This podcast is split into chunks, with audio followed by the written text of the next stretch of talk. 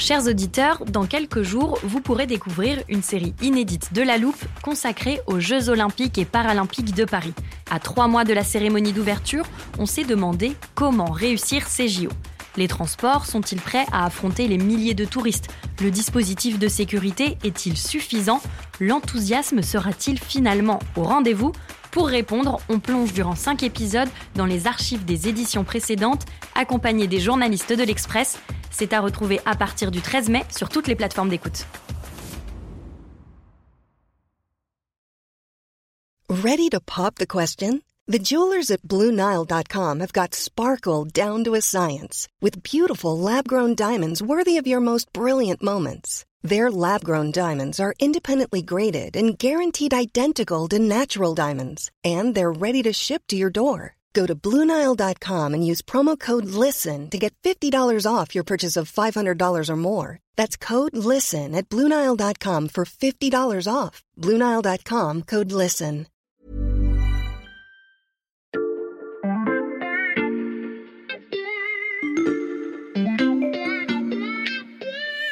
Salut, c'est Xavier Yvon. Nous sommes le mardi 11 avril 2023. Bienvenue dans La Loupe, le podcast quotidien de l'Express. Allez, venez, on va écouter l'info de plus près. Vous le savez, La Loupe, c'est du lundi au vendredi. Mais je vous propose de commencer cet épisode un samedi matin. Une journée de week-end, tout ce qu'il y a de plus ordinaire. Enfin, soyez quand même bien vigilants.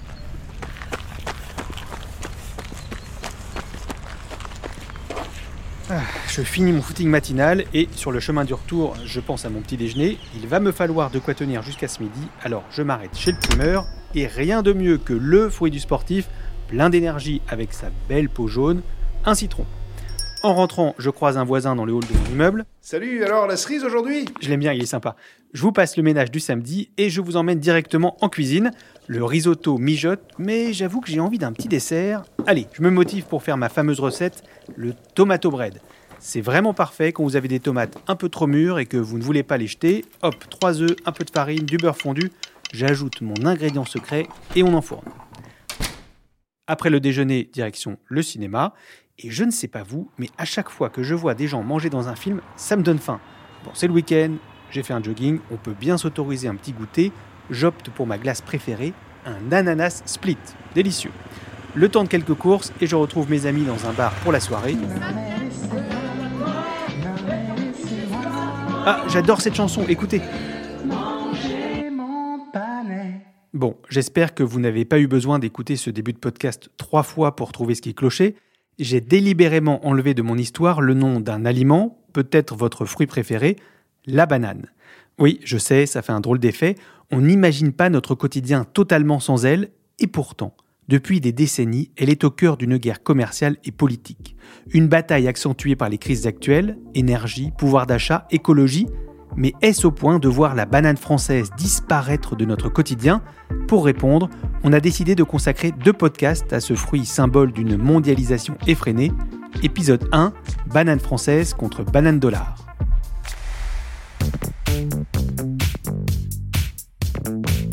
Celle qui a mené l'enquête sur l'histoire et la filière de la banane, c'est Béatrice Mathieu, grand reporter spécialiste de l'économie à l'Express. Salut Béatrice. Salut Xavier. Si ça te va, moi j'aimerais qu'on commence par parler de deux bananes un peu différentes. Des variétés? Non, pas exactement, hein, parce que la banane que tu manges, Mhm. c'est de la Cavendish. Mais en fait, moi je vais te parler de deux bananes, la banane française et puis de l'autre, la banane Et je préfère d'abord commencer par la banane française. Très bien, je t'écoute Béatrice. Alors on va parler de la banane antillaise, hein, parce qu'on est d'accord, à Limoges, tu as pas de bananier euh, qui pousse dans les jardins. Oui, j'en ai jamais vu là-bas. Non. Alors, aux Antilles, la culture intensive de la banane est née d'une crise, celle de la canne à sucre dans les années 50. Mhm. Car à ce moment-là, on a l'arrivée euh, de la concurrence du sucre de betterave. Mhm. Euh, C'est la betterave sucrière hein, qui est euh, fabriquée en métropole. Et ce sucre de betterave coûte beaucoup, beaucoup moins cher à produire et à cultiver, en fait, que le sucre de canne.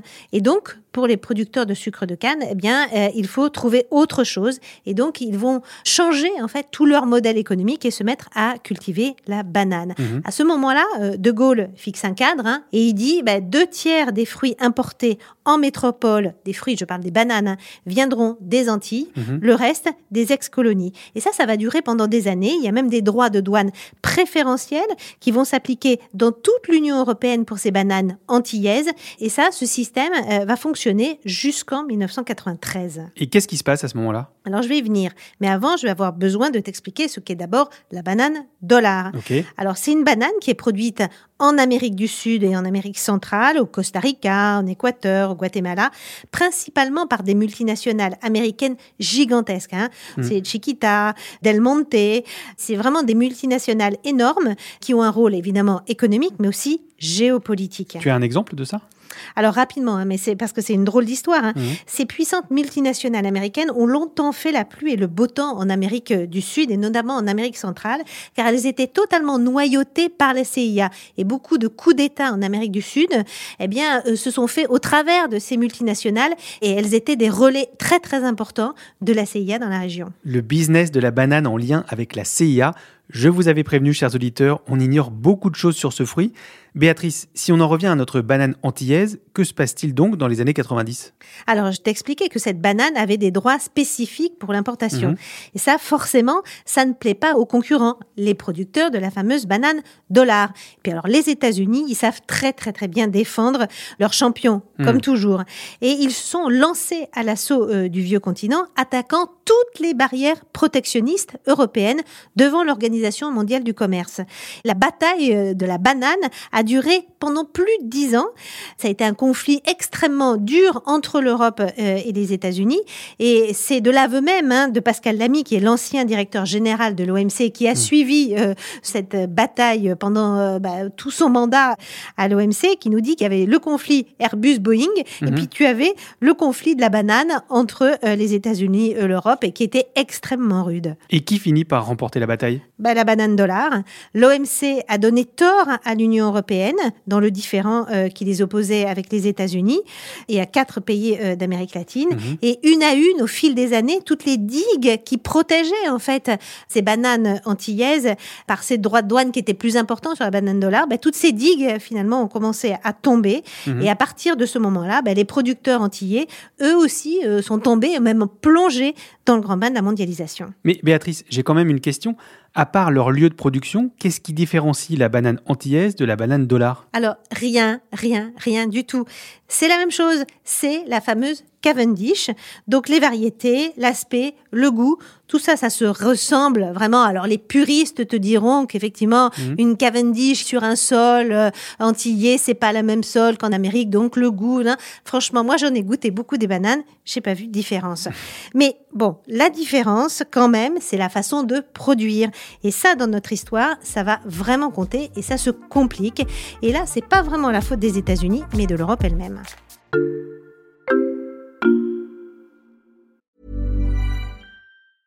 I'm Sandra, and I'm just the professional your small business was looking for. But you didn't hire me because you didn't use LinkedIn jobs. LinkedIn has professionals you can't find anywhere else, including those who aren't actively looking for a new job but might be open to the perfect role, like me.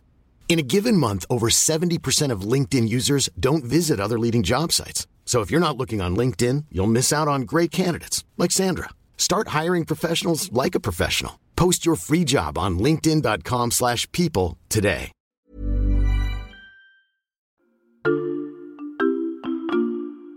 Xavier, est-ce que si je te parle du chlordécone, ça te dit quelque chose? Ah, je dois dire que oui, car on en a parlé il y a pas très longtemps dans l'actualité.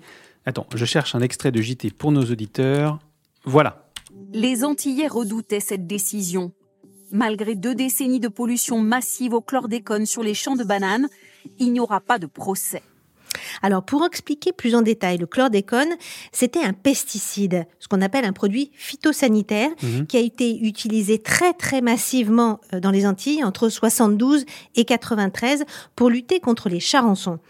Le problème, c'est qu'il a pollué euh, les sols et l'eau pour des siècles. C'est un scandale écologique énorme qui a provoqué aussi de très très nombreuses maladies pour tous les salariés qui travaillaient dans les bananeraies.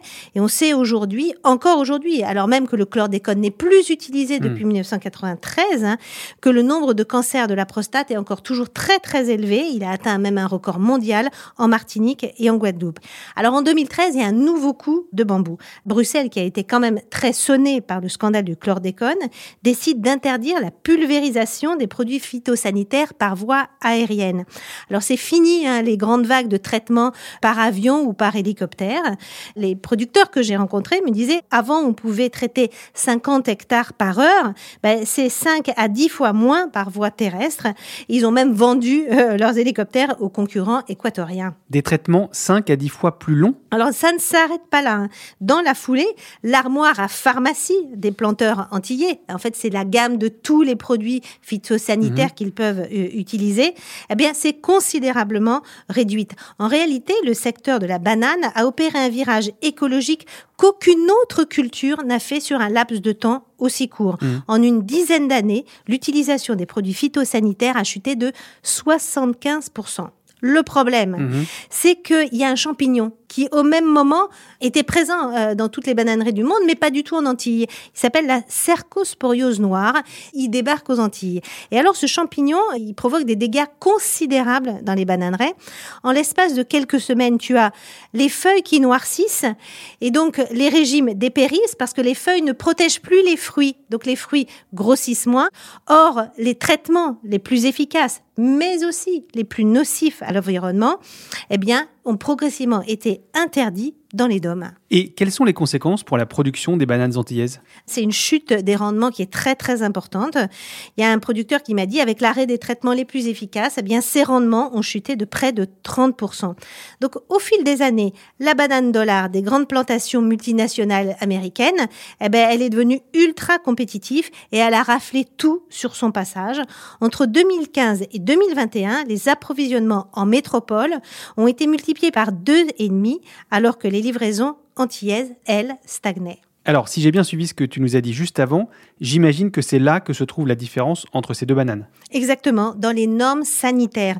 D'un côté, tu as des bananes produites aux Antilles avec deux ou cinq produits phytosanitaires, et de l'autre côté, au Costa Rica, essentiellement en Amérique centrale, ben, tu en as où là, les producteurs utilisent jusqu'à 50 produits différents. Alors d'un côté, c'est super, hein, tu as la banane antillaise qui est devenue la plus écolo de la planète, mais à côté de ça, on importe de plus en plus massivement eh bien, des bananes dollars qui ne respectent pas ni les mêmes normes environnementales, ni les mêmes normes sociales que nous, producteurs européens, nous nous imposons. Mais Béatrice, pourquoi Bruxelles ne peut pas imposer les mêmes règles aux bananes qui arrivent dans l'Union européenne? C'est déjà fait pour d'autres produits. Oui, mais là, il y a une différence très importante, c'est qu'il n'y a pas de conséquences pour la santé humaine. Tous les produits phytosanitaires ne traversent pas la peau de la banane. Donc la banane n'est pas impropre à la consommation, elle n'est pas dangereuse. Il y a bien un danger pour les sols et puis pour ceux qui travaillent euh, dans les bananeraies, mais pas pour le consommateur. Or, Bruxelles, depuis très très longtemps, n'est obsédée que par le consommateur. Et donc, ce que dit la filière banane antillaise aujourd'hui, comment peut-on parler de vraie concurrence quand les autres en face ne jouent pas avec les mêmes règles que nous? Bon, je pense que nos auditeurs n'attendent qu'une seule chose, comme moi, c'est d'aller voir les conséquences de tout ça sur place. Je prépare le téléporteur et on part pour la Martinique dans une bananeraie.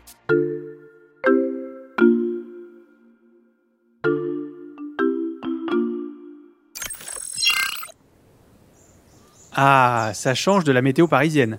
Il fait chaud, on a droit à un grand ciel bleu, a un petit vent qui fait légèrement bouger les grandes feuilles des bananiers qu'on voit s'étendre à perte de vue. Au loin, il y a aussi le bleu turquoise de l'océan Atlantique et sous nos pieds, la terre est un peu rouge. C'est vraiment magnifique. On est où exactement, Béatrice? Alors, on est dans la commune du François, au centre-est de la Martinique, sur une exploitation familiale d'environ euh, 5 hectares. Et celui que tu vois là-bas au loin, c'est Joris Pavio. C'est sa bananeraie. Il fait le même travail que ses parents et ses grands-parents.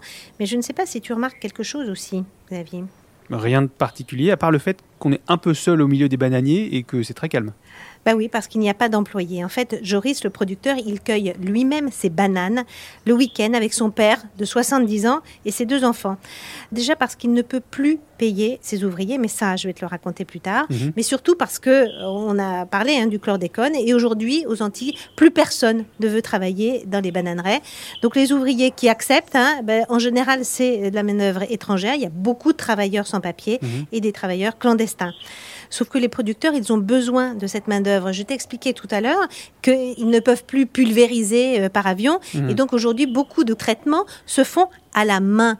Le problème, c'est que bah, on n'a pas cette main-d'œuvre. Mhm. Et tout ça, mis bout à bout, eh bien, la production antillaise diminue.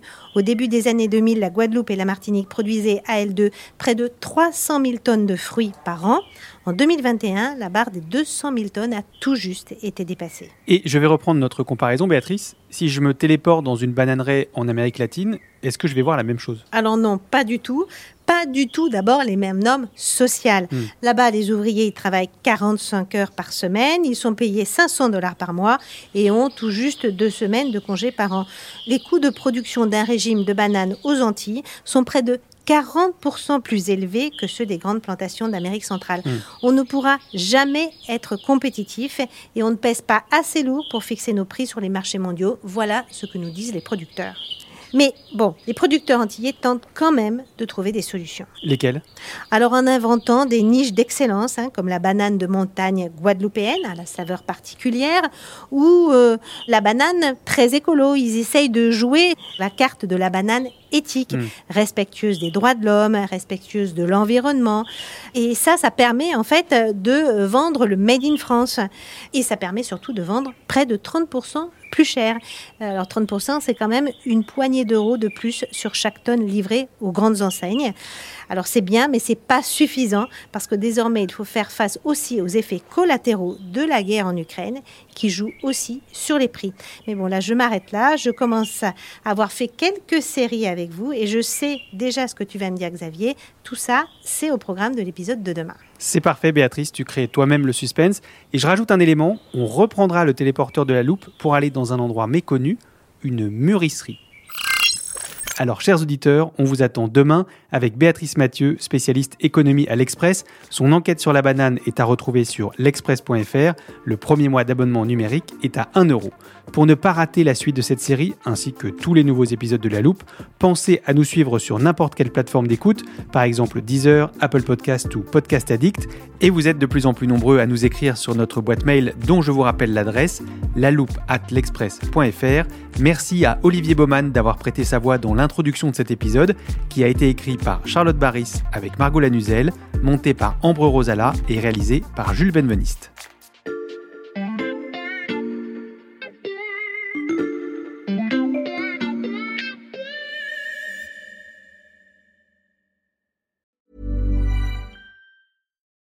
For the ones who work hard to ensure their crew can always go the extra mile, and the ones who get in early so everyone can go home on time, there's Granger, offering professional grade supplies backed by product experts so you can quickly and easily find what you need. Plus, you can count on access to a committed team ready to go the extra mile for you. Call, clickgranger.com, or just stop by. Granger, for the ones who get it done.